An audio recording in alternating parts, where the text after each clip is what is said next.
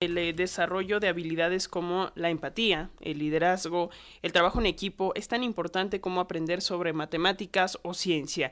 De acuerdo con el Banco Mundial, las y los estudiantes que desarrollan habilidades socioemocionales alcanzan niveles de escolaridad más altos, participan más en el mercado laboral y tienen mayores probabilidades de mantener empleos estables. El aprendizaje de estas habilidades debe ser fomentado desde las propias escuelas a través de los planes de estudio. Respecto esta necesidad, el Instituto Mexicano para la Competitividad realizó un análisis del cual hablaremos hoy con Marta Castro. Ella es investigadora en temas de educación de este instituto del IMCO.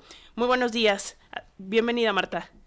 Hola, buenos días, Francisco y Alexa. Muchas gracias por la invitación. Gracias a ti, Marta. Por favor, coméntanos y compártenos eh, los resultados que arroja este estudio que realizaron en el IMCO respecto al desarrollo socioemocional de la niñez y la juventud mexicana.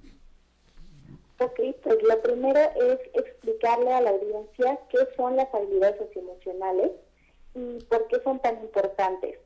Pues generalmente eh, creemos que la escuela únicamente es para aprender matemáticas, español y ciencia, pero eh, pues en la escuela también se aprenden otro tipo de habilidades como, como pues, desarrollar eh, relaciones sanas, también aprendes sobre liderazgo, trabajar en equipo, la empatía, y esas son las, las, las eh, habilidades socioemocionales. Entonces, como bien mencionaron, estas habilidades son cada vez más importantes para los empleos del futuro y son cada vez más valoradas entre, entre los puestos de trabajo, pero estas, estas habilidades son importantes no solo para el futuro lejano de los jóvenes, sino también para lograr trayectorias educativas más exitosas y para desarrollarse mejor como, como seres humanos.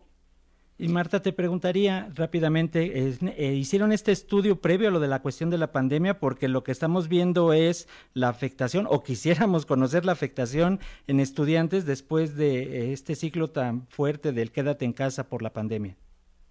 Sí, pues actualmente el modelo de estudios que, que tenemos en la educación básica se diseñó previo a la pandemia. Fue el plan de estudios que empezó con el sexenio anterior y sigue vigente actualmente. Sin embargo, no ha habido ajustes para que este no, este plan de estudios contemple pues los los estragos que dejó la pandemia en este sentido y también considerar que bueno estamos eh, prontos a, a, empezar un nuevo modelo educativo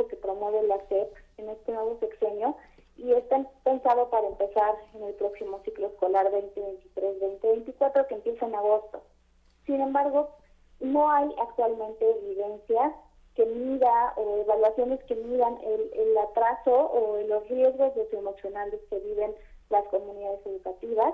Y un poco el llamado es eso, el nuevo plan de estudios es una oportunidad de oro para poder incorporar en, los planes de educación de los más jóvenes, sobre todo, em, estos temas de habilidades socioemocionales, incorporando las necesidades post pandemia no solo remodelar el modelo por, por hacerlo, sino basado en evidencia para que pueda atender las nuevas necesidades de las comunidades.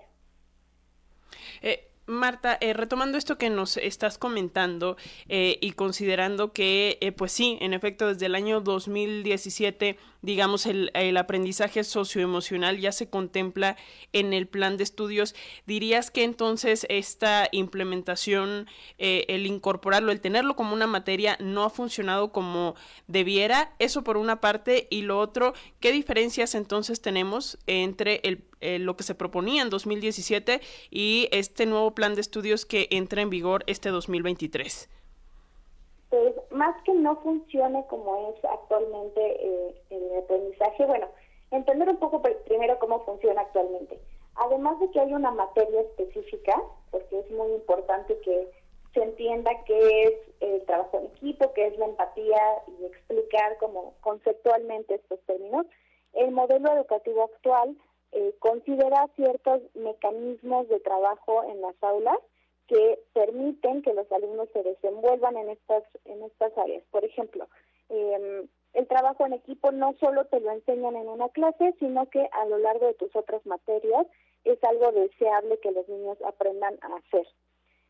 Y más allá de si esto está funcionando o no, eh, la verdad es que no hay evidencia sobre cómo ha, beneficiado. No hay evaluaciones que nos digan cómo, cómo han aprendido los niños. Hubo una prueba, eh, la última prueba de, Planea, que trató de incorporar esta parte de habilidades socioemocionales, pero al no tener contra qué compararse, pues no sabemos si los niños están mejor o peor que antes.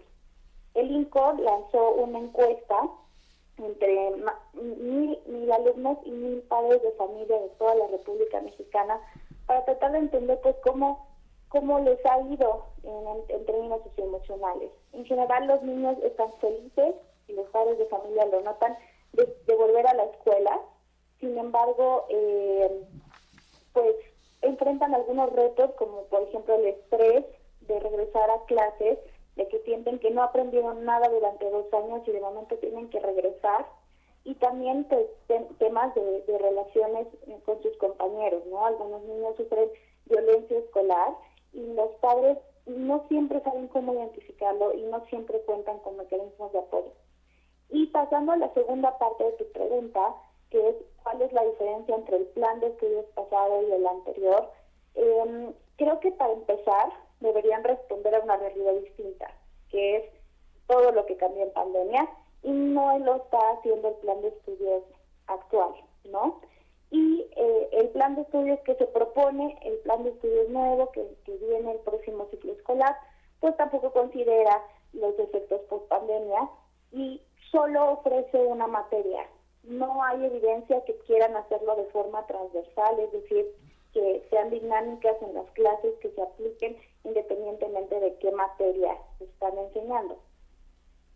Perfecto. Marta, ¿dónde podemos encontrar el estudio para poder eh, que la gente lo conozca detalladamente y a lo mejor poder también incidir directamente en las escuelas con maestros, padres, madres de familia? Claro que sí. En nuestra página es imco.imco.org.mx.